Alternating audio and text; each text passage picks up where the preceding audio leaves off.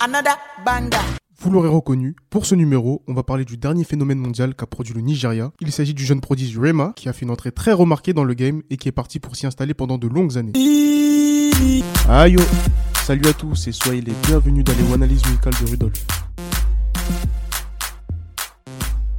Divino Okubor, de son vrai nom, est né le 1er mai 2000 à Benin City, ville située au sud-ouest du Nigeria. Il est issu d'une famille chrétienne. Vous vous doutez bien que je ne dis pas ça pour faire joli. Hein. Cette information est importante car il va effectuer ses premiers pas dans la musique dans la chorale de son église locale. Pour reprendre ces termes, l'église était sa seule plateforme entre guillemets afin de pouvoir mettre en avant son talent. Il explique lui-même qu'il cachait son intérêt pour la musique à ses camarades quand il était à l'école car il préférait se dévoiler auprès de personnes qui ne le connaissaient pas. Mais ce n'était pas gagné au début car il rappait à l'église en reprenant des textes soft d'autres artistes. Bon, il s'est vite fait tirer par les oreilles, on lui demandait de muscler son jeu en lisant les mots de Dieu et en écrivant ses propres paroles, ce qu'il a bien évidemment réussi à faire.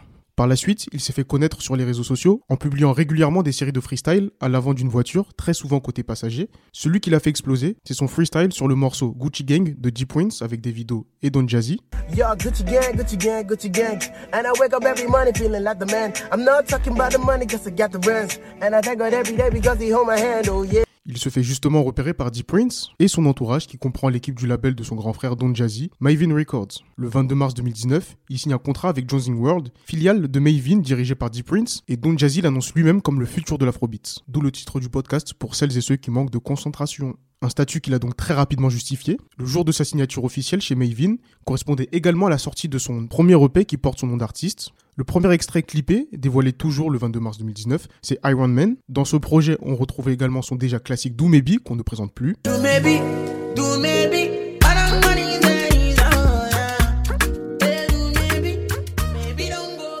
Il a ensuite enchaîné la même année avec un autre EP de 4 titres qui est Bad Commando, dans lequel on retrouve le titre éponyme et surtout Lady. Because the way that you shake it, your uku, my baby, you must come come. Oh yeah, make you shake it to your baba. Oh yeah, rock bottom, make you no go give me your bala.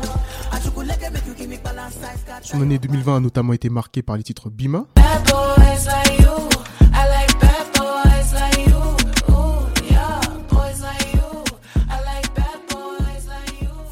Jinjami Girl, in your love, where they ginger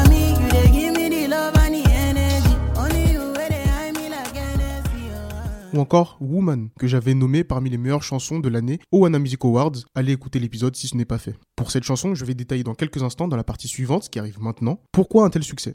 Rema est avant tout un travailleur acharné depuis son jeune âge. Il a malheureusement fait face à plusieurs drames familiaux, à savoir le décès de son père à 8 ans, puis celui de son frère à 15 ans, ce qui l'a poussé à travailler dur pour subvenir aux besoins de sa mère et de sa famille en général. Cela l'a également responsabilisé, ce qui explique sa maturité précoce, humainement d'abord, puis artistiquement. Deuxième point, Rema est très, très, très bien entouré. Comme je l'ai dit avant, c'est le protégé de Don Jazzy. Il fait donc partie de la dynastie Mavin, où est passé Tiwa Savage, Ricardo Banks, et où des artistes comme Dija, D Prince ou encore Corey Bello sont encore présents. Ce label est une usine à succès et savent aussi comment le gérer. Enfin, et bien sûr, il faut parler de la musique en elle-même, Rema est vraiment un artiste hybride. On l'a connu en tant que freestyler, mais il est aujourd'hui reconnu pour son immense talent dans les mélodies, et il le met en avant sur des prods très originales et à travers ses nombreuses influences. Dans Iron Man, on retrouve des influences indiennes, c'est assez rare pour le souligner,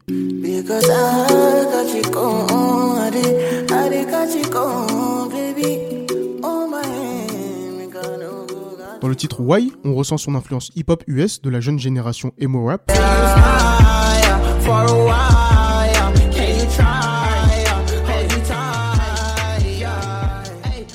Plus récemment dans Woman, son excellent single aux sonorités Amapiano d'Afrique du Sud, j'apprécie particulièrement sa manière de poser un peu façon Atalaku coupé décalé, d'abord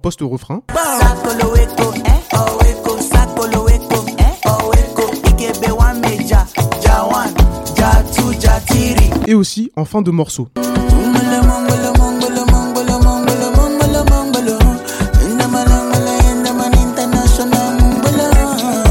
Choix des prods et la manière dont Rema interprète les morceaux montrent à quel point il est un artiste à part et très en avance. D'ailleurs, j'aurais pu continuer longtemps à passer des extraits. Il a le talent, l'envie de travailler pour se développer et aussi l'entourage. Il possède tous les ingrédients, à lui maintenant de poursuivre sur cette très belle lancée.